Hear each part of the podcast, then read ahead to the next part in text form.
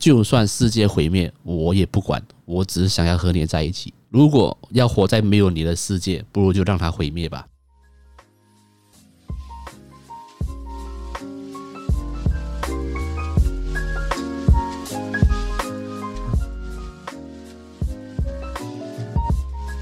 欢迎收听 Tipsy Otaku，我已经在 Talk 第八十五集。你好，我是 Paul。呃，录音时间是什么时候？我不要告诉你。啊，大家好久不见啊！终于有时间录音了啦。呃，本节目应该停更了快两个月，真的是感谢，也还有在持续的留守这个节目，也非常不好意思让你等那么久。我收到一些听众的反馈过后，我才意识到一件事情，就是其实这一个节目它不是一个资讯类型的节目，它不是一个可以学习到东西的节目，它是一个。你想要找一个人陪你聊你看过的动画，然后你想要有一个人陪你聊天的节目啊，我相信应该蛮多听众是以这样子的心态在听我的节目的。就是想可能诶，想说看有没有人在用中文聊动漫好了，然后找一找，诶，找到了我的节目，然后点开来听。在停更的这段时间，我的后台是显示我的 follower 是有增加的，YouTube 也一直在增加订阅，所以我就更加的不好意思了。当然，说实在也没有期许说这个节目可以成长到什么地步啊，我可以做什么大事，的确也没有。然后呃，听众们所感受到的感觉，跟我原本想要做的也是一样的，就是。陪伴感，希望可以在节目中哦陪伴大家，就是呃聊一聊看过的动画，然后你有什么想法，你也可以告诉我。虽然从来没有听众告诉我他们的想法啊，但很感谢你还是有听完这个节目了。呃，最近 Spotify 下面可以留言了，拜托，如果你有什么想法，或者说你很爱我，或者你或者你很讨厌我，都可以在下面留言告诉我哈。啊，今天节目呢，我们就来聊两部最近在马来西亚看的。动画电影啊，第一部呢就是《灌篮高手》The First Slam Dunk。前两个礼拜吧，我们公司有每个月都有一个吃是跟同事一起吃晚餐的一个一个例行公事了。那前两个礼拜在吃饭的时候，我刚好跟其中一位主管聊到，他今年四十多岁了。那时候在餐厅里面，店家就在播那个《灌篮高手》的片尾曲，然后刚好就听到就聊这件事情。然后主管跟我说，他在他从小开始看《灌篮高手》的漫画，一直到他十四岁。漫画才出完，他十四岁嘛，他是说他是十四岁的时候把漫画看完嘛，他今年快四十多岁了，你就可以知道，其实这本 这一本漫画这本作品影响了多少个年代、多少个时代的人。我的感受是啊，你身为一个九零后，你会看到《灌篮高手》，其实很大部分都是你家有一个哥哥在看。或是你有一个表哥在看，或是有一个邻居的大哥哥在看，所以你会跟着一起看。我觉得九零后的人应该是这样子的感受，因为《灌篮高手》是八零年代甚至再老一点的人比较有共同回忆的一部作品。那我呃，我小时候是没有看完的，我是我是知道这部作品，但没有看完。我是因为在去年诶前年想要访问那个漫画店老板黄文丽大哥之前。因为我知道他很喜欢《灌篮高手》，我想说至少既然要找他聊天，我至少要懂这部作品在讲什么吧，我才把漫画看完的。然后呃，看完了，当然回忆也是有涌上来的。曾经也有段时间小时候会很喜欢打篮球，所以所以这部电影在上映的时候，我就会有想去看。去我进到电影院的时候，我觉得有点好笑。我感觉我好像跟一大群的大表哥 在电影院里面看这部看这一部电影，因为里面的人全部比我年纪比我大，当然也有年纪比我小了，但就很少，和一两位这样。然后之前这群大表哥可能结婚了或者女朋友了，就带他的另一半陪他一起看，几乎每一几乎每一个人都是这样。我看完就看到这个现场蛮好笑，因为我自己本人 我也是带女友陪我一起看的，对，所以一个一群大表哥聚会的感觉啊。然后电影一开始就就这就是比赛的现场嘛，好像第一球呃投篮进那个球进篮的时候，大家就很看很嗨，好像在看现场比赛一样，就哇这样子，那个气氛蛮好的。那这次的电影主要是围绕在这个球队的。控球后卫嘛，宫城良田的故事，主角就不是樱木花道了，主角是宫城良田。在电影中描写的是他以前的故事哦，然后为什么他他现在会在这里比赛，会在这个球队里面，为什么他没有放弃篮球这样子的感觉？电影演的就是漫画动画版最后一场比赛的那一段。虽然是有有点像高清重制版呐，但是是以不同的角度去写，这样去写宫城良田的故事。呃，详细的我就不多说了。那主要就是看到宫城良田哥哥那一段就受不了，我真的受不了，眼泪直接直接掉下来，受不了这样。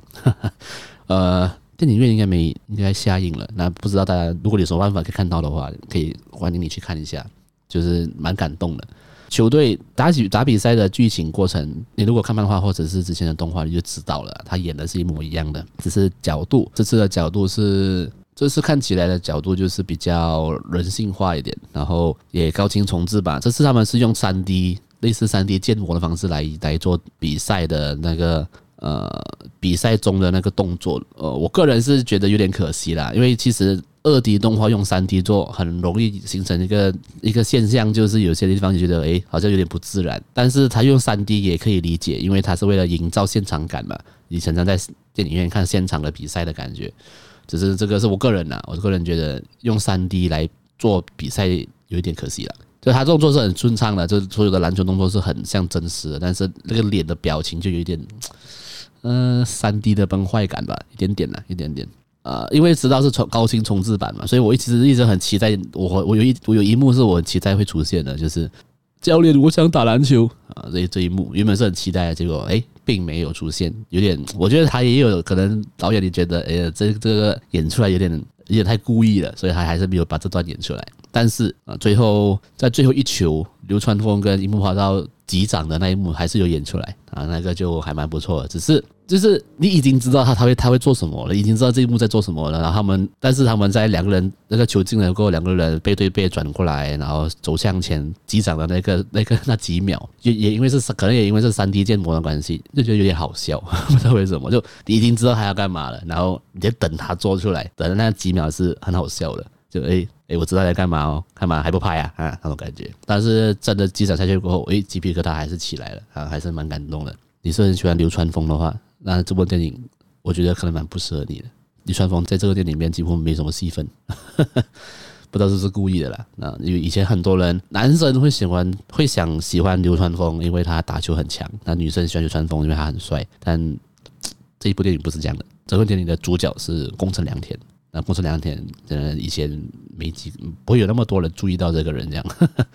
大家都会注意到。流川枫啊，还有樱木花道，还有大猩猩，这三个是强在球队里那个存在感比较强烈的，所以以前看的话，你会注意这三个角色了。也也也许是因为这样，他才想要用工程良田的角度去重新写一次这个故事，让你多认识这个角色。这样我觉得也蛮棒的啦，这个这个这个这个做法。我看一下哦，马来西亚应该是没没上映了，应该是下映了。诶诶，还有诶。诶，还有诶，过来告诉我，在还还看得到哦。这个这个节目在星期会在星期三上嘛？如如果在星期三听到的话，他还他还在哦。这个电影你还可以去看哦。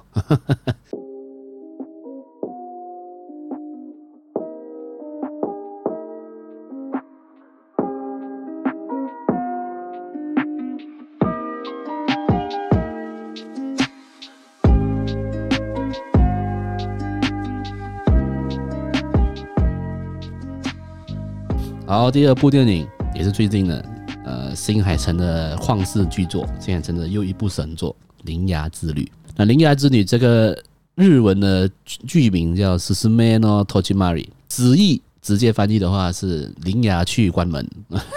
铃芽将门锁上，铃芽锁门，铃芽关门，就就就就就是这样子翻译了。所以翻成翻成翻成中文的话，如果中文的电影名字叫《铃芽关门》，就蛮智障了。所以啊，他们就 翻成《铃芽之旅》，那也蛮不错的啦。就是剧这个电影名字有贯彻这个剧情本身啊，我蛮喜欢的。那《铃芽之旅》主要是在讲地震啊，日本的地震。那里面有很多就是在不能说致敬啦，就是缅怀那些比较重大的地震的事件，所以那些地区都是发生过。很严重的地震的日本的一些地区就场景了。我的节目应该有蛮多台湾听众的，所以我想要跟大家解释一下，就是马来西亚是是一个没有天灾的国家。我们唯一的天灾就是雨下很大水灾而已，或是土崩这一些，就是没有什么地震啊、海啸啊、龙卷风啊什么这种比较可能在。台湾、日本这种国家很常见的天灾，马来西亚是不会有的。所以其实马来西亚人对于天灾的概念是很模糊了，是很是可以说是没有概念了。那这同时也影响了马来西亚人的生活的习性，大家会觉得比较乐天一点，因为反正也不会怎样嘛，世界并不会崩坏。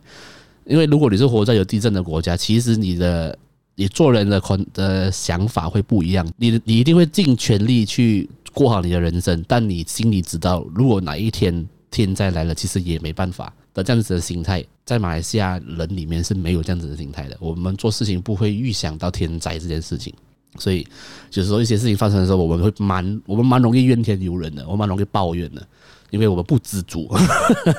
也不是啊，就是就是因为没有天灾，所以。没有这样子的概念，所以身为一个在这个国家生活的人，在看《铃芽之旅》的时候，其实呃，我们对于地震是没什么共鸣的。对，这老实讲真的是这样。所以我个人就蛮喜欢他在电影中把地震形象化，变成变变成地龙嘛，就是地龙倒地之后，呃，地龙来到这个世界倒下来之后，就引发地震的这种